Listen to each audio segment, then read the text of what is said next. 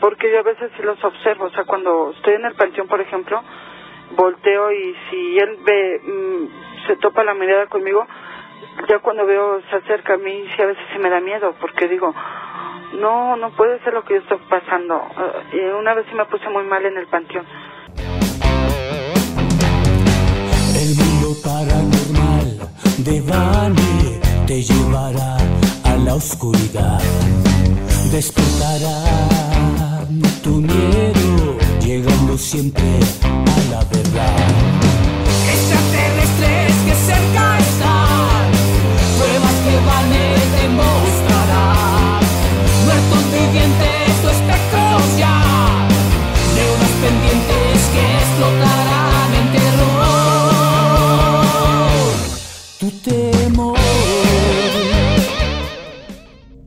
Buenos días, buenas tardes, buenas noches, donde quiera que tú te encuentres. Yo soy Vane y quiero invitarte a que te quedes conmigo los siguientes minutos para juntos atravesar una puerta hacia un mundo de lo desconocido. En esta ocasión tenemos un podcast muy especial. Es mi participación en un programa de la Ciudad de México llamado La Mano Macabra, conducido por Siete Rayos Lobo. Vamos a platicar acerca del caso del fantasma de Raimundo. Así que quédate con nosotros porque esto va a estar espeluznante. Si el programa es escuchado por un menor, se haga en compañía de un adulto. Los relatos y comentarios son responsabilidad de quien los narra. Buenísima. Ha descubierto el hilo negro del terror. La mano macabra. Relatos, historias y sucesos reales en voz de quien los ha vivido. La mano macabra. El miedo se apoderará de ti.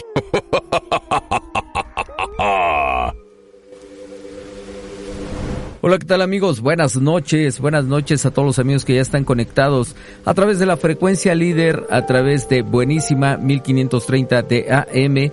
Muchas gracias a mi querido Joel allá en los controles, a mi querido Mitch y a, por supuesto, mi querida Diana Merino, que es, está encargada esta tarde acerca de lo que es la producción de este su programa la mano macabra. A mi querido Carlos Flores, que también es el director de esta gran estación, que es buenísima 1530 de AM, le doy las más, las más cordiales gratitudes, porque, bueno, por él, por él estamos escuchándonos y por él estamos llegando hasta ustedes, amigos, y aparte de todo, esperando, esperando que esta bitácora, la bitácora macabra, esté en el gusto de todos ustedes.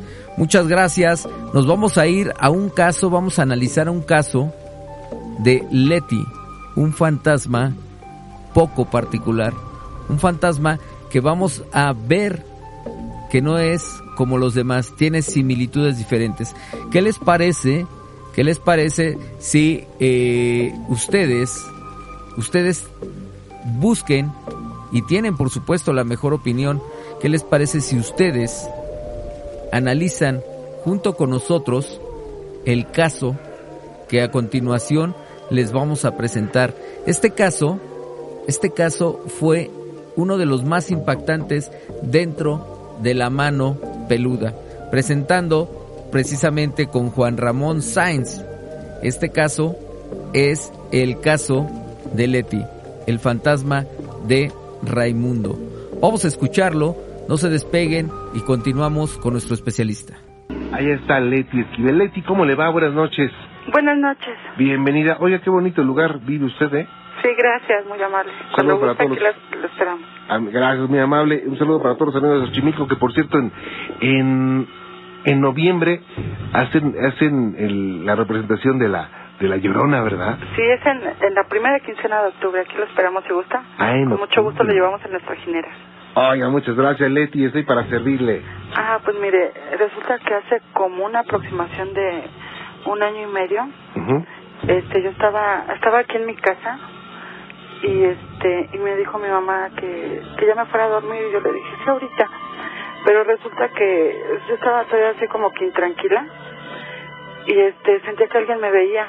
Entonces me paré, tomé ahora sí mi celular y vi y era un muchacho que estaba hincado y es, el de hecho él es alto, delgado, este, es moreno. Entonces él me estaba viendo y, y sí como que de primero me espanté. Salí ya cuando regresé no lo vi. Entonces, este, él se, lo he visto varias veces aquí en mi casa. Entonces, este, la, sea, bueno, tanto fue que lo vi que entonces mejor este opté por ir a decirle a un sacerdote. Cerca de donde yo vivo hay un seminario. El sacerdote me dijo que, que sí, que con mucho gusto venía a la casa, pues a bendecir y todo eso. Hizo la bendición, pero resulta que a la fecha lo sigo viendo a, a este muchacho. De hecho, él me habló y me dijo que se llama Raimundo y me dijo que, o sea, nada más me dijo que me cuide, que cosas este, de él buenas, o sea, buenas podremos decir que me O sea- cuide, que cuide a mi familia. O sea, Leti, ¿y esto dónde se aparece? ¿Se aparece en un lugar fijo siempre? No, mire, para de entrada, bueno, mire, mi hermano antes vivía con nosotros, como ya se casó, dejó este su recámara sola. Entonces mi hija, ahí la, mi hija tiene 14 años. Entonces mi hija yo la le dije, bueno, ¿sabes qué, hija? Pues ahora te vas a quedar aquí con, en esa recámara. Resulta que ahora este mm, se, ahí espantan, siente que la abrazan, no, cosas así. Pero no nada más se manifiesta en esa recámara.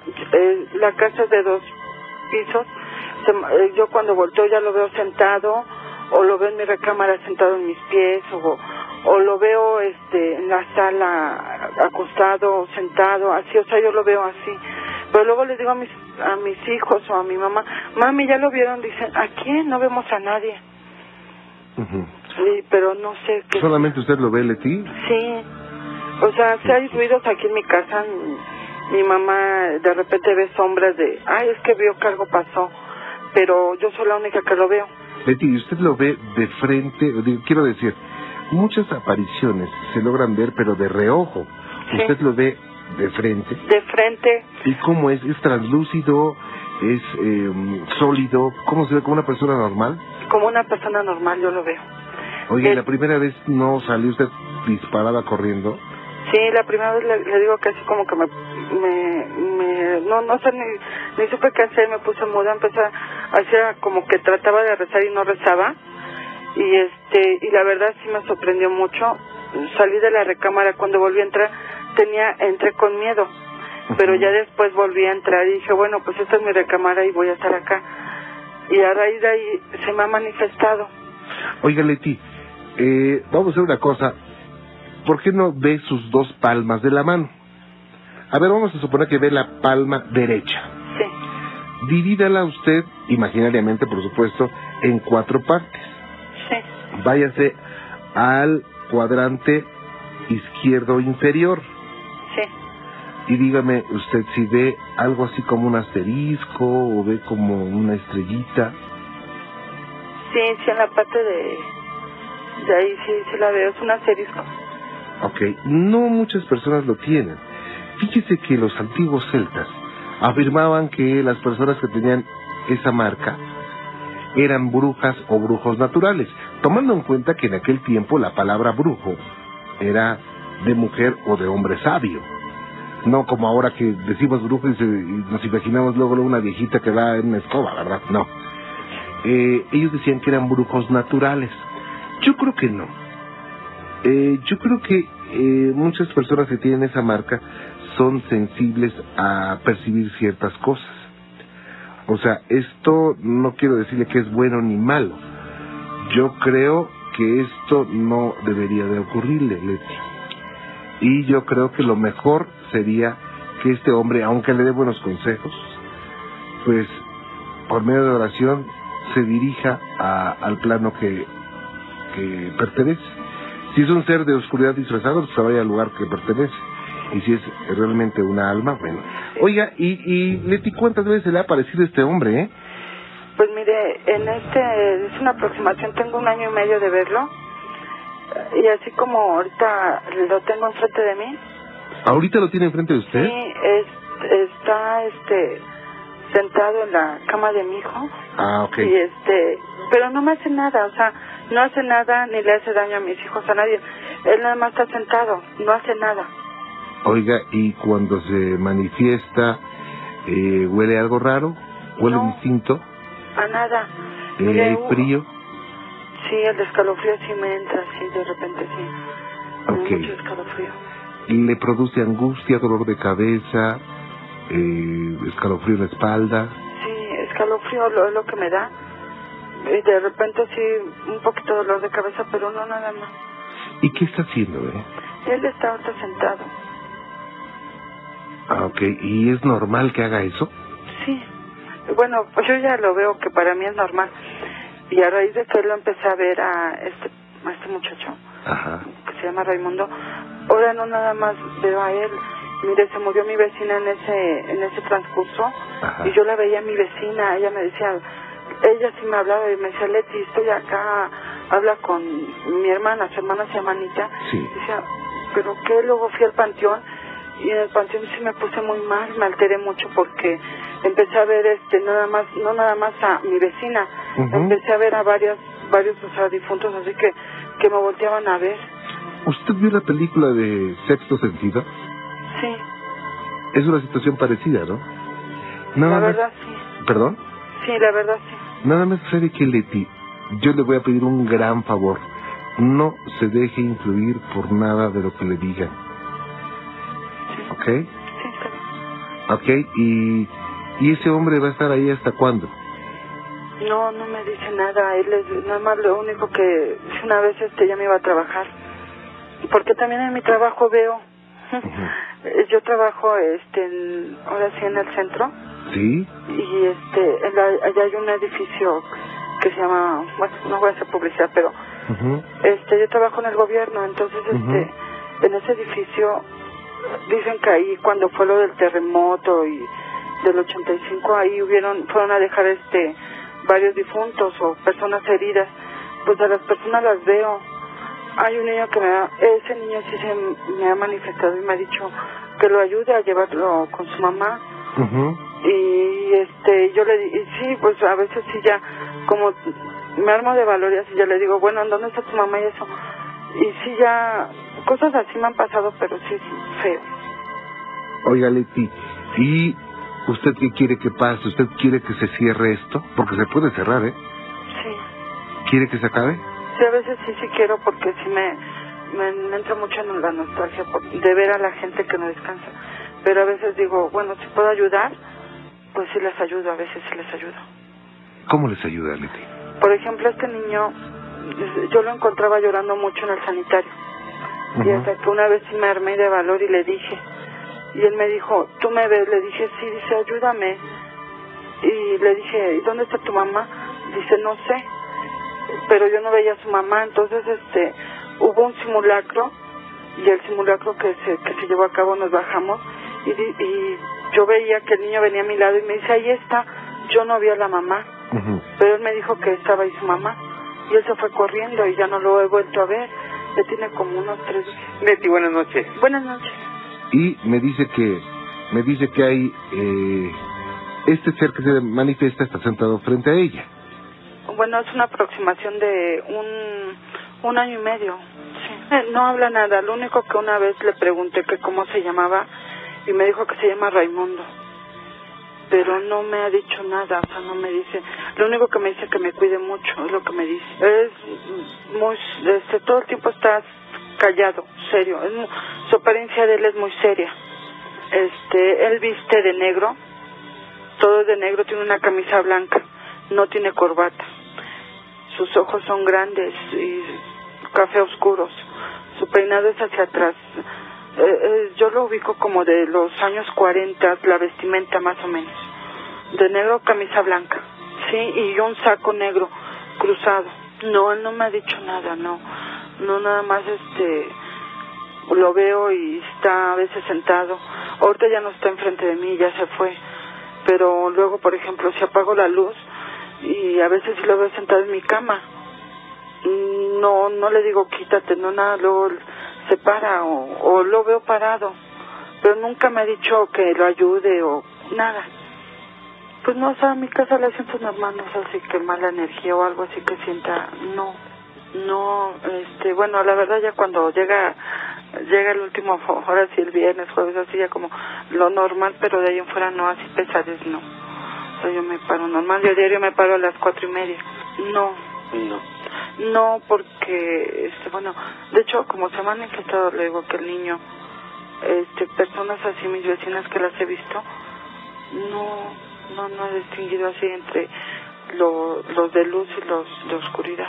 Con mi vecina sí hablé, ella, ella me volteó a ver y me dijo, tú sí me puedes ver Ah, durante los nueve días, sí, pero con otros, y con el niño, con ese niño. Al niño lo vi como unos tres, cuatro meses. El niño buscaba a su mamá, porque yo a veces sí los observo, o sea, cuando estoy en el panteón, por ejemplo, volteo y si él ve, mm, se topa la mirada conmigo, ya cuando veo se acerca a mí, sí a veces sí me da miedo, porque digo, no, no puede ser lo que yo estoy pasando.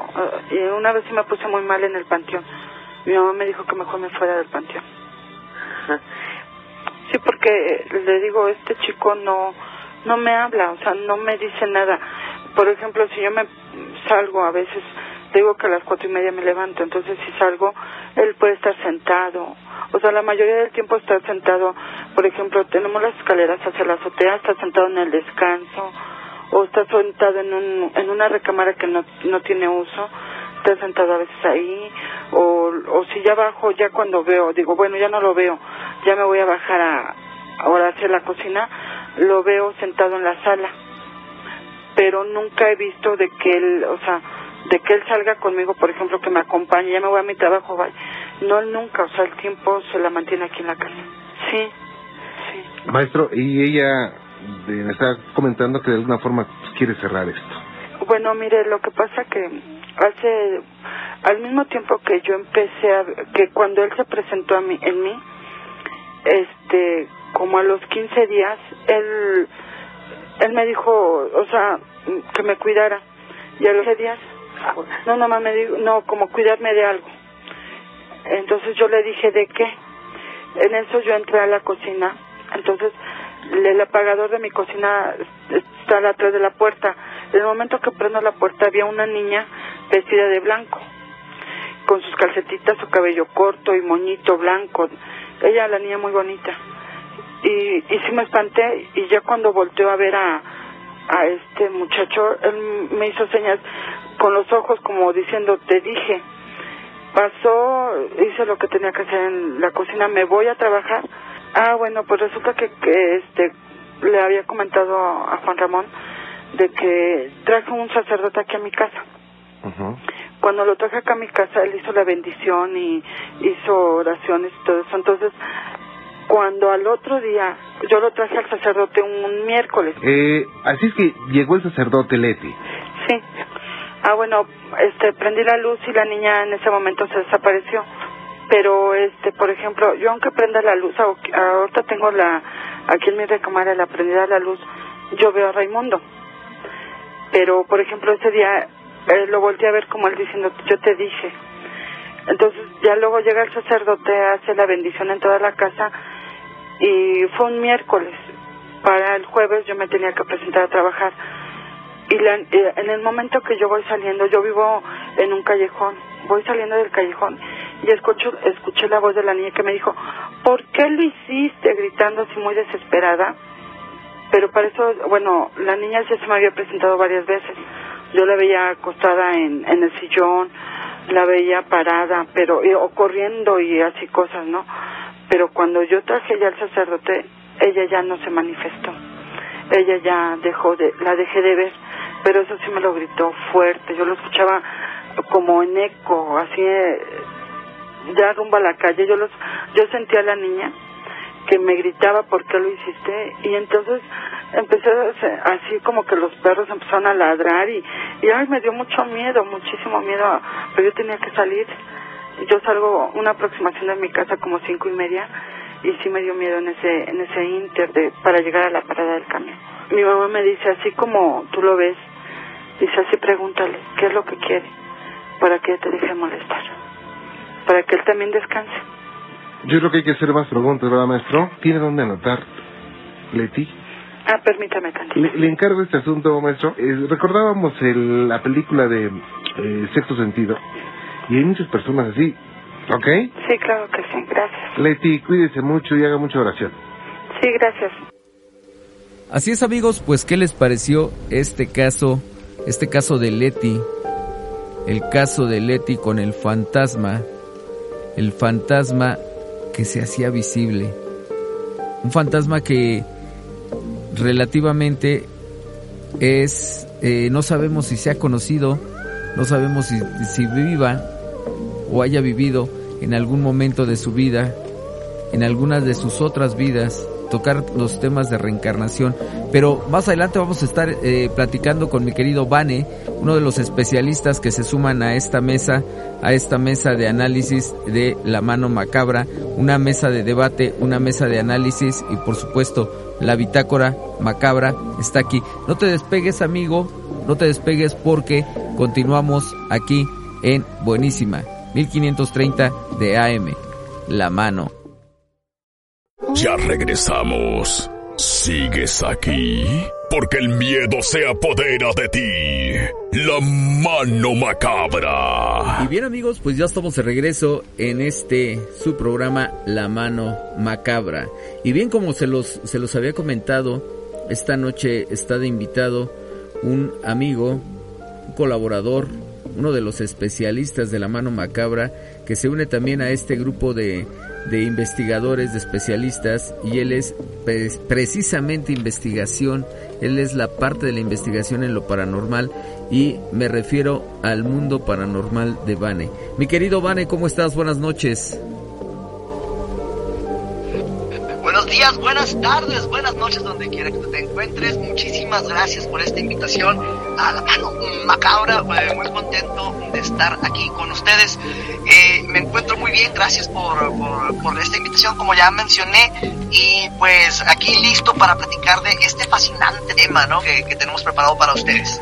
Exactamente, este fascinante tema que tenemos preparado para ustedes y que, bueno, a final de cuentas, pues ya lo hemos estado escuchando, ya lo tenemos en, en la línea telefónica Vane y nada más para referencia de todos los amigos que nos están escuchando, mi querido Vane, ¿quién es Vane? Pues Vane es un personaje que ya lleva como 17 años en la investigación de lo paranormal. Ha estado, se aventó más de 10 años en un programa de televisión o 15 en diferentes estaciones de radio y ahorita pues aquí con ustedes eh, colaborando en La Mano Macabra y también ahorita con sus podcasts con las historias cortas de terror. Recuerda que buscas el mundo paranormal de Vani, te van a salir todas las opciones de dónde nos puedes ver, dónde nos puedes escuchar. Exactamente. Eh, ahora, eh, ¿estás en qué parte de la República Mexicana estás, mi querido Vane? Estoy en lo más alto del país, a lo más al norte que se pueda. Estoy en Ciudad Juárez, eh, lo más alto. Siempre digo, el que no crea que revise su mapa y van a ver que estamos hasta mero arriba. Exactamente. Oye, mi querido Vane, fíjate que hemos estado escuchando el caso, estuvimos escuchando el caso de Raimundo, el caso de la señora que nos habla de Raimundo, un, un fantasma, un fantasma que tiene, se puede decir que son eh, cualidades diferentes a lo que todos eh, pensamos que es un fantasma o a lo que todos sabemos que es un fantasma. No es traslúcido, no es algo que, que sea tan común o que pensamos que es tan común eh, en, la, en la vida cotidiana de una persona que dice, bueno, es que yo lo veo, pero sé que no está, sé que es una, sé que es un fantasma, pero no es traslúcido y no lo veo, no lo veo como decimos por el rabillo del ojo, sino lo veo de frente. Es algo que, que realmente, sí, dime, dime. No, es que mencionaste el punto de, verlo de, de reojo y, y eso creo que por sí solo sería un tema muy completo, ¿no? Que no es el caso en esta investigación, pero continúa, continúa, porque es, eh, como ya mencioné, fascinante para mí. Sí, efectivamente, ¿no? O sea, no lo, no lo ve de, de reojo, lo ve de frente y incluso eh, no nada más es una persona que ha tenido una, pues un contacto, ha tenido contacto con diferentes seres, con diferentes, eh, pues, por así decirlo, espíritus o espectros. En, en algún momento tú, mi querido Van, en las investigaciones que has hecho, ¿habías encontrado un caso como este? Tengo que admitir que no algo así como lo que ella está reportando, algo así de que se manifieste eh, tan constante, porque esta persona lo reporta que está ahí pues básicamente siempre en su casa, no la sigue al trabajo, está en su casa constantemente, está sentado, está acostado, está parado, eh, y así es como lo reporta, algo así que dure tanto tiempo, eh, no, también ella menciona que tiene otros encuentros, ¿no? De menos duración pero en el caso de Raimundo eh, no me ha tocado a mí personalmente eh, ese tipo de, longevidad con, un, con una aparición.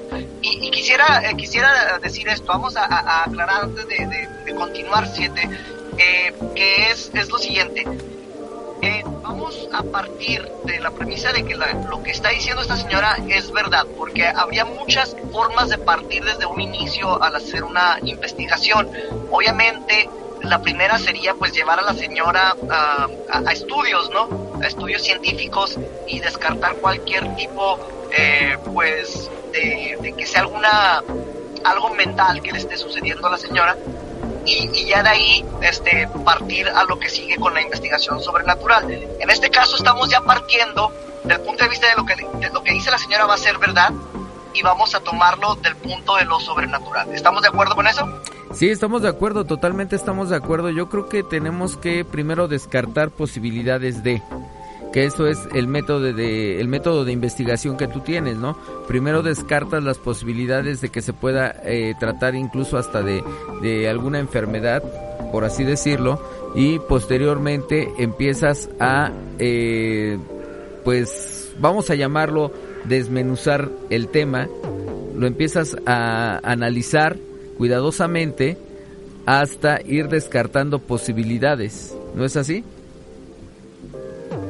Sí, y eso es lo que nosotros siempre hemos hecho, o sea, buscamos todas las explicaciones vamos descartando. En este caso, pues tenemos eh, el testimonio nada más de la grabación de la señora y por, eh, por cuestiones de, saltar directamente al tema que queremos hacer de paranormal, vamos a saltarnos esa parte previa que, que, habíamos mencionado, porque ahorita no tengo acceso a, la persona, ¿no? Pero sí, eh, entonces partiendo de ahí es, es, muy interesante lo que ella está diciendo, porque esta aparición de, de Raimundo es constante. El, lo comparan en algún momento con la película del sexto sentido y yo creo que es, es, una comparación errónea, yo lo compararía más con la película de Ghost, no sé si recuerdas esa La de la sombra del amor. Sí, Whoopi Ajá, y Demi Moore es más así, y, voy a explicar el por qué, porque Letty dice que cuando ella, por ejemplo, va a un cementerio y ve a estos seres, cuando ellos se dan cuenta que, ella los puede ver es cuando tratan de hacer contacto. Entonces es más como lo que le estaba pasando a la medium en esa, en esa película. O sea, de que hay seres que están tratando de hacer contacto con nosotros, pero eh, pues no los podemos ver entonces se sorprenden cuando alguien los puede, los puede ver que están ahí, que es lo que ella nos reporta, que tiene esta habilidad de estar viendo seres, algunos en su casa y como mencioné, cuando ella va a los cementerios también dice que los, puede ver y que no todos son benignos, ¿no? También reporta que hay unos así que, le gritan, le dicen cosas eh, de muchas maneras. En este caso, enfocándonos en, en Raimundo, dice que no le habla mucho, pero sí reporta de que él... Eh, le da un tipo de advertencia, ¿no? De que ella se cuide de algo que, le va a suceder. Efectivamente, o sea, e, es, es, una, es un tipo de, de, ser, eh, por así decirlo, protector para ella y que le está previniendo, previniendo en cuestiones eh, de peligro, en cuestiones incluso hasta, eh, vamos a decirlo, como espirituales dentro del mundo del mundo que él está viviendo. Eh, la está tratando de prevenir. Pero ¿qué tan común es esto? Dentro de las investigaciones hay personas, digo, tú que te dedicas más a la investigación allá, mi querido Vane, en Ciudad Juárez y que eres uno, eres parte de los de los especialistas aquí de la mano macabra, que junto con otras personas que trabajamos aquí hemos empezado a descubrir qué es el, el medio o el ambiente paranormal, el mundo paranormal, qué es hay en realidad hay eh, casos similares a este? Ya mencioné, como el, el, el que reporta Leti. Otra cosa que quería comentar, que también me- se me hizo, eh, pues, eh, como para ponerle interés, ella ubica a, a este, vamos llamándole fantasma, ¿no? Lo ubica como una entidad que, que es de los años 40, según ella dice. Sí, cierto. Entonces, yo yo me, me gustaría preguntar con ella, ¿no? O sea, y tengo esta duda, el por qué esta entidad tiene este apego a la persona, por qué no la deja ir, por qué no le está pidiendo nada, por qué no se ha desaparecido, por qué no ha cruzado, por qué, por, qué sigue eh, eh, estando en su vida, ¿no? Eh, Él, él, o sea, cruzando su vida con la de, de ella, vamos a llamarle así. Entonces, eh, me hace pensar esto de si hay algún tipo de conexión, ya sea de familia 7 o si existiese, porque ya estamos en, en el, campo del fantasma, ¿no? Si existiese algún caso de alguna reencarnación de ella con él que estuvieran juntos en un pasado y que no haya todavía esa separación, que sigan juntos de alguna manera. Fíjate que, fíjate que yo me estaba atreviendo a pensar eso precisamente, ¿eh? O sea, yo analizando el caso, analizando el caso en mi punto de vista y dentro de lo que es mi, mi eh, línea espiritual, yo me estaba atreviendo a pensar que eh, posiblemente en alguna vida pasada ella tuvo algo que ver con él. Y, esto yo creo que lo, lo podríamos conseguir a través de alguna de alguna algún retroceso, algún regreso y, empezar a estudiar las vidas pasadas de esta persona. Hay que saber también cuántas personas o cuántas vidas ha tenido esta esta mujer, porque a final de cuentas el, el apego que, que se está marcando ante ante este espíritu o ante esta entidad es muy muy arraigado, o sea, está muy fuerte, muy pegado. Y ahora, pa- para que lo estés viendo de frente, para que no no tengas eh, o esté rompiendo más bien esas reglas de esos de esos mundos, de esos este de esas dimensiones, se están rompiendo reglas. Una de ellas es precisamente el que no lo puedas ver. Y e- este espíritu está se está materializando. Entonces está rompiendo una regla. Yo creo yo creo que debe de haber algo más allá de una simple de, de un simple de una simple manifestación. No sé tú cómo lo veas. Sí, y regresando a esta teoría, o sea, ya que estamos eh, en esta rama, si, si existe esa conexión previa de ellos dos, yo, yo así lo escuché, porque ella lo que está describiendo es de que viven juntos, básicamente. O sea, él está sentado, él está parado, él está viviendo aún con ella en la casa de una manera muy tranquila, o sea, como si nada pasara, ¿no? O sea, él simplemente está ahí, entonces como si fuesen una pareja. Es, es lo que yo percibí. Ella nunca lo, lo dice en esas palabras, pero es lo que yo estoy escuchando, es lo que estoy sintiendo al escuchar esto. Entonces, aquí entraríamos eh, eh, en, eh, en, en esto que sería, pues, esa unión de esas personas o, o de esa relación que va más allá de una sola vida, ¿no? Es exactamente, fíjate que yo también le- lo he estado pensando así, analizando fríamente, analizándolo fríamente, yo creo que ese es el primer contacto que incluso pudiera llegar a tener después como un incubo, sí, una un espíritu que ataca sexualmente. Y digo ataca sexualmente porque a final de cuentas es una es un ser desconocido para ella. No es alguien que conozca o no es alguien que, que ella identifique en algún otro en algún otro momento de su vida. Porque porque no no lo ha no lo identifica, ajá, justamente, no lo identifica en esta vida. Exa- exacto Pero hay algo que los está uniendo y, y lo más lógico es de que viene de, sería de más atrás, ¿no? sí sí sí En esta vida no, no tienes memoria regularmente de, de otras cosas que no sean de nada más de, de dónde estamos en este momento. Sí, efectivamente, yo creo que aparte fíjate que, que otra de las cosas a lo mejor muy aventurado, muy aventurado lo que estoy pensando con, con esta situación que está viviendo, es que eh, eh, esta persona o este espíritu se está tratando de, de apegar más a un placer mundano, por así decirlo, que es el, el tratar de tener vida, pero ¿cómo lo consigue? Solamente teniendo manifestaciones con ella que ella a lo mejor en algún momento y sin darse cuenta su familia o ella abren algún portal y este portal se queda precisamente abierto para no para todas las personas sino para ella para ella en particular que es la que está viendo a este fantasma a este espíritu o a este espectro por así decirlo. Y ya que mencionas esa parte de, familia portal eh, también hay un reporte de, que había visto que la mamá también había visto cosas pero que ella nada más las veía de reojo no tan desarrollado como lo tiene Levi entonces sí hay algo ahí que, que, no se detiene con ella, o sea, que va más allá dentro de su familia. E, exactamente, ¿no? Y que, y que debemos de recordar que son cuatro, cuatro etapas o cuatro generaciones las que están pasando o van a pasar por esta situación. Y muchas veces eh, se dice que el primogénito, y hay que, me gustaría, fíjate que me gustaría precisamente eh, a ahondar más eh, en esta persona. Desgraciadamente no tenemos datos de dónde, de dónde es, quién es, eh, dónde localizarla ni nada. Este es un caso que se tomó de la, de la mano peluda, de la audioteca de la mano peluda y que es una audioteca pues pública porque cualquiera de ustedes lo puede descargar el caso.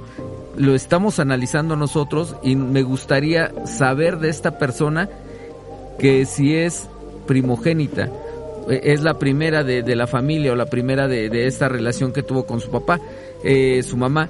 Y, yo creo que por ahí empezaríamos a descubrir más cosas, Vane. Así es. Y de hecho, si, llegamos a encontrar a Lady, eh, yo me lanzo contigo para hacer ahora sí que las filmaciones completas, la entrevista y estar ahí, eh, porque tengo muchas preguntas que quisiera hacerle, al igual que tú, ¿no? porque sí es, es muy, muy interesante lo que ella está contando. E, efectivamente, ¿no? Y deja de la, deja de la situación que, que, está viviendo, que no nada más es con ese espíritu, que son otros espíritus. Entonces, aquí no sé si nos estamos topando con un caso de, de mediunidad o definitivamente eh, son espíritus que, que tienen algún, alguna cuenta, algún pendiente con ella. Eh, pero, pero aún así, y por eso yo cambié la comparación que se había con la película de, sexto sentido y la cambio a la, sombra del amor, se llama en español, este, porque es precisamente a través de una medium con quien se está haciendo el, contacto de, todos estos seres del más allá. Entonces sí habría un nivel eh, como de, de, medium a través de, de, ella, ¿no? Porque está canalizando no solo a Raimundo, sino a muchísimos otros entes. Sí, efectivamente. Y yo creo que en algún momento el, el hecho de poder de poder limpiar eh, esa ese canal eh, poder limpiar el canal de que ella está presentando también sería muy importante porque a final de cuentas no está no está filtrando por así decirlo no está filtrando ese tipo de, de entidades. Eh, le están llegando cualquier tipo de, de entidades y puede incluso muchas veces la pueden catalogar con esquizofrenia Así es, y de hecho por eso por eso mencioné, vamos a, partir del punto de vista de que no es eh, que no es algo eh, de enfermedad mental como se mencionó en un principio, este, pero que, es algo este, vamos, ya partiendo desde lo sobrenatural, ¿no? Eh, descartando esa parte, porque eso sería lo primero que tendríamos que, que ver. Exactamente, yo creo que tendría que ser lo primero que tendríamos que ver para poder eh, determinar si, si realmente eh, es una eh, es uno de los de los casos que ella tiene como como una pues sí como como un don que, que sea el don que ella que ella está presentando o que realmente pues es una enfermedad no pero fíjate que aquí hay algo también que me salta mucho, mi querido Vane, que muchas veces eh, la gente no se acerca a ese tipo de, de instituciones o, de ayuda médica precisamente por eh, el miedo a, ser catalogado como una persona esquizofrénica, ¿no? Y que a veces dice, pues que yo no tengo esquizofrenia, o sea, sí lo estoy viendo, sí está viviendo conmigo y es algo que muchas veces la gente no puede entender. ¿Cómo, cómo podemos, en el, en el caso, en el caso tuyo, Vane, yo quisiera preguntarte a ti, en el caso tuyo, ¿qué le recomendarías a esta persona si nos estuviera escuchando Leti? Eh, hijo, eh, eh, eso es bien interesante. vamos antes de que la recomendación, regresar al punto de lo que mencionas del escritor esquizofrenia en diferentes tipos, ¿no? Eh, y existe la esquizofrenia que va a ser la auditiva y que va a ser la, la, de visión, que es la que, la que está teniendo ella y siendo la más fuerte, eh, hablando clínicamente. Entonces, si fuese algo así, pues sería algo que tendría que tener medicamento, ¿no? Para, para controlar esto. Eh, de ser de otra manera, pues tratar de controlarlo, pero al punto de vista de que tener cuidado espiritualmente de los seres que no son benignos, que se le están apareciendo, porque no todos son como Raimundo. Eh, menciona también una niña que de repente le grita en la calle, este, que, que la ve que se aparece en su casa y luego se aparece gritándole. Entonces hay cosas que, que no están bien dentro de lo que le está sucediendo. O sea, no todos, no todo es color de rosa dentro de estas apariciones. Y es ahí donde entraría la recomendación de que hay que tener cuidado si lo estamos viendo desde el punto de vista de, lo sobrenatural.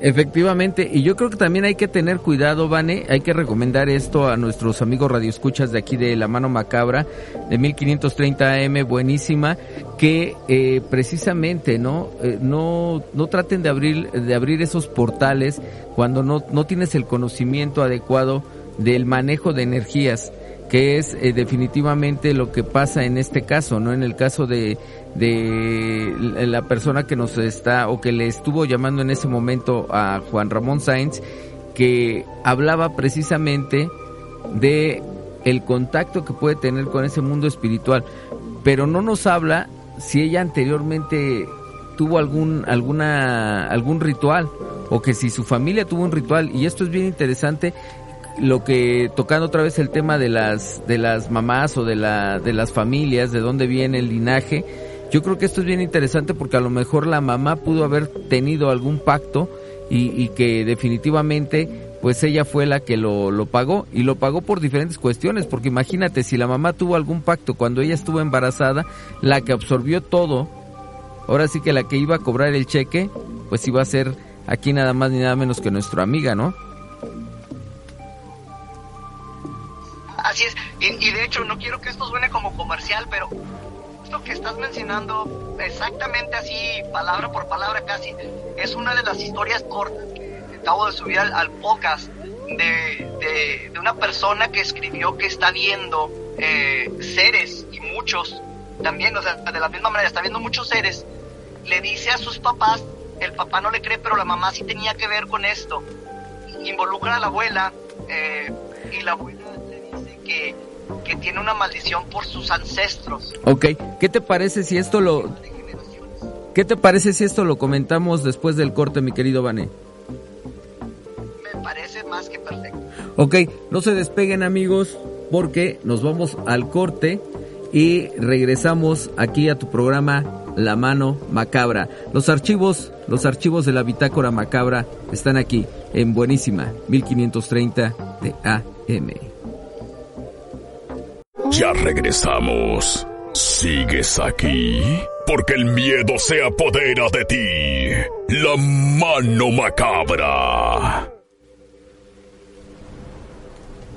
Bien, pues ya estamos de regreso aquí en esto que es la mano, la mano macabra, los archivos, los archivos secretos de la mano macabra, la bitácora macabra, esta noche eh, pues desmenuzando, desmembrando uno de los casos más famosos de la mano peluda, que fue este caso de Raimundo, un fantasma que evidentemente se le hacía presente a una persona, a una mujer en específico, pero se le hacía presente casi en carne y hueso.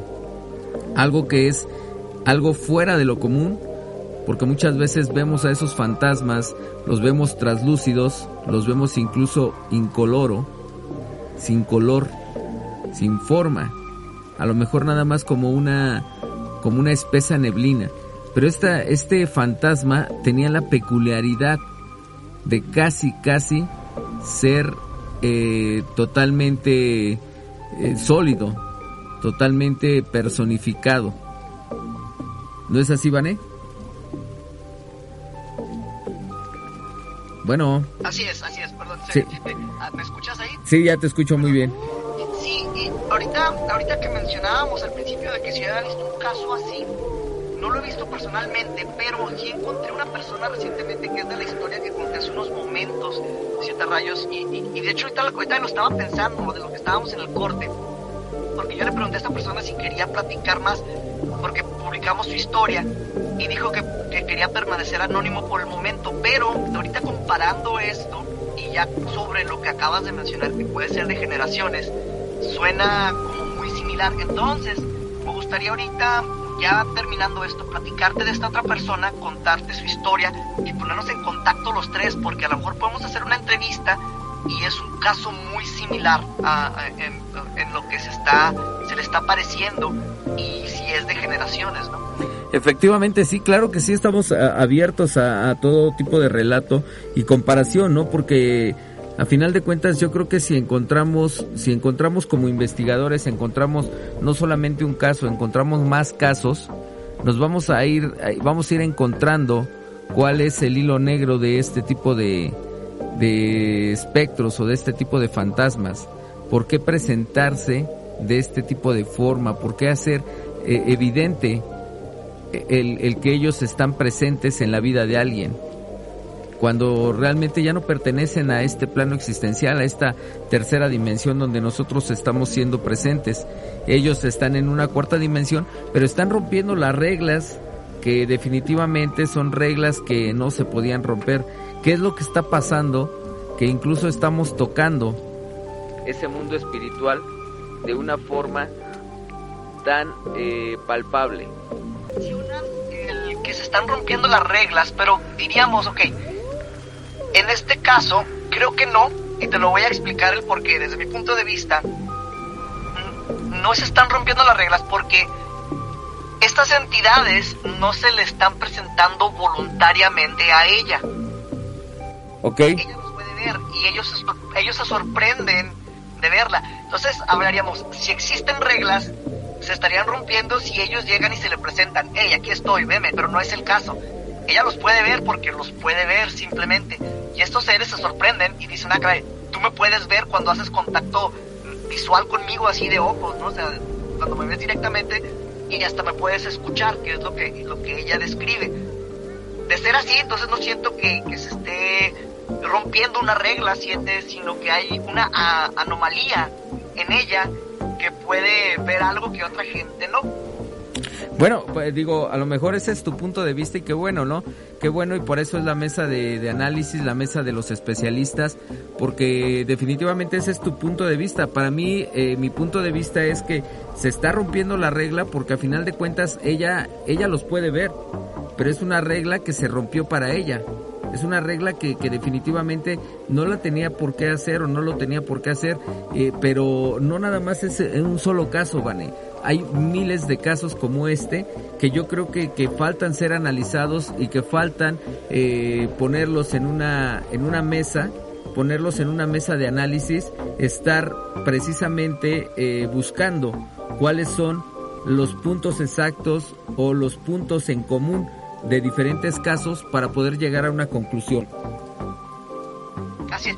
Y me toca ser el abogado del diablo aquí entonces y, y decir, ¿hay intención?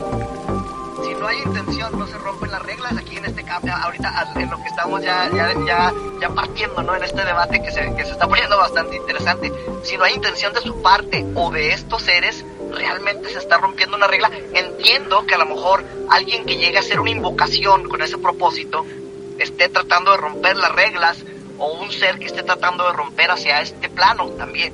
Pero, pero es la, es la parte que, es la, es la parte que no sabemos porque no, no conocemos el caso completo, no conocemos el caso de ella, conocemos el relato, no conocemos lo que pasó Exacto, anteriormente. exacto. Ese es el punto donde yo puedo pensar todavía que en algún momento se rompió la regla. Eso sí, y, y me encantaría si la gente que nos está escuchando en este momento, estamos haciendo ahora sí que un llamado, buscando a Leti, ayúdenos a encontrar a Leti, porque queremos platicar con ella. Tenemos muchísimo que, eh, pues, de, qué charlar, o sea, tenemos que indagar muchas cosas, porque creo que e, ese relato que ella hizo eh, en esos 20 minutos de llamada se quedó muy corto en lo que hubiéramos eh, querido poderle preguntar. ¿No, ¿No sientes eso, Siete? Exactamente, efectivamente se quedó muy corto. Pero bueno, pues así es como se quedan los, estos programas, mi querido Vane.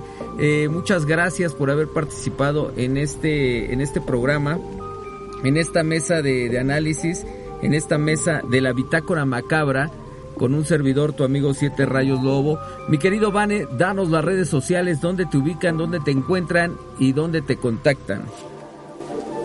Eh, pueden buscar eh, www.elmundoparanormaldevane.com. Esa sería la página oficial. Si buscas El Mundo Paranormal de Vane en Facebook, ahí te va a aparecer también la página que tenemos en Facebook, que sería la forma para que nos contactes de una manera directa. Y eh, te invito nuevamente a los podcasts. Si te gusta escuchar este tipo de temas, eh, tenemos eh, ahora sí que una serie de podcasts inclusive con siete rayos dentro de nuestra página para que los escuches ahí son programas muy muy interesantes que hemos subido a través de los años y pues revisa eso, busca El Mundo Paranormal de Vane en cualquier plataforma de podcast, ahí lo vas a poder de- de- pues descargar, suscríbete, igual de la misma manera búscanos en YouTube, tenemos montón de videos, montón de episodios de las muchas, de las 10 temporadas que nos aventamos en la televisión. Eh, gracias nuevamente Siete Rayos por esta invitación, quiero mandarle un fuerte abrazo de oscuridad a toda la gente que nos ha estado escuchando y espero nos sigas invitando a este tu programa. Claro que sí, mi querido Vane, tú ya eres uno de los especialistas de esta mesa y vamos a estar haciendo otro tipo de, de análisis con otro tipo de casos y posteriormente pues vas a estar aquí, ¿verdad? En el programa de la mano macabra. Muchas gracias, Vane, hasta donde quiera que te encuentres. Gracias, hasta la próxima. Bien, bien, amigos, pues este, este es eh, mi querido Vane, que está al más, en, en lo más alto de la, de la República Mexicana, como él lo dice. Pues bien, amigos, esto fue, esto fue La Mano Macabra, una edición más de su programa La Mano Macabra. Muchas gracias a mi querida eh, Diana, Diana Merino allá que estuvo en la edición. Por supuesto también eh, allá mi querido Mitch que estuvo en los controles y también mi querido Joel Cortés que también está en los controles esta noche aquí acompañándonos en esta cabina de lujo, en este staff de lujo que es La Mano Macabra. Su servidor Siete Rayos Lobo se despide esta noche recordando que tienen que tienen ustedes una cita el próximo el próximo día lunes. Muchas gracias a todos ustedes, ustedes son la parte importante, el motor, la sangre de este programa. Esta noche me despido, pero no sin antes decirles que tengan dulces, pero muy dulces pesadillas. Aquí te has dado cuenta que no estás solo. Hay algo que te espera en lo más oscuro de la noche. La mano macabra. Aunque te escondas bajo las cobijas, no podrás escapar. Te esperamos en la mano macabra.